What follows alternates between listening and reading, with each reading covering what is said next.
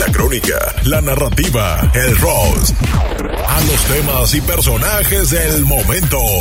Javier Pérez, Elote el Bárbaro presenta El color del elote. ¿Qué tal amigos de altavoz? Estas son cortas pero gruesas.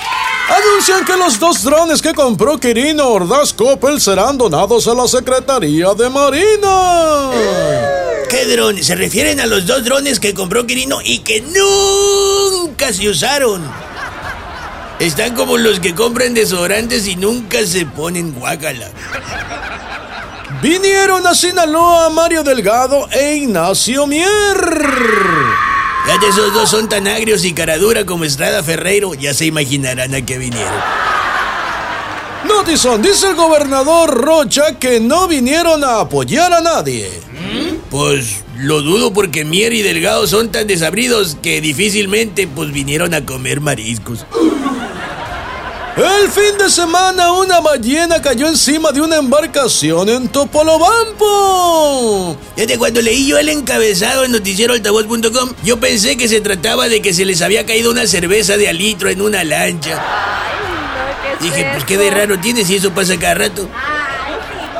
Pónganse truchas. Y por cierto, ballena, patrocina al elotazo, ¿no?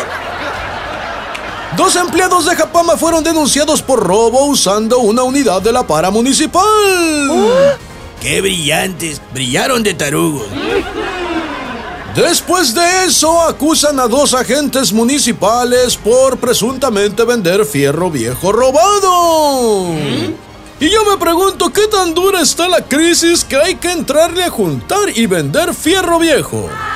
Pues te diré que está tan dura que hay quienes pueden animarse a robar fierro viejo.